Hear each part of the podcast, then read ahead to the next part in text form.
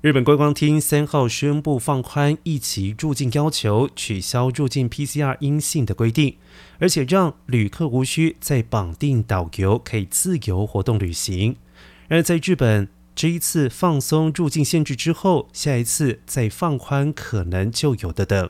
去年十二月，读卖新闻民意调查显示，将近九成的受访者赞成保持入境限制。到近期，NHK 的最新民调显示。赞成维持入境限制的比例仍然高达百分之六十五，而民调显示压倒性的挺入境限制。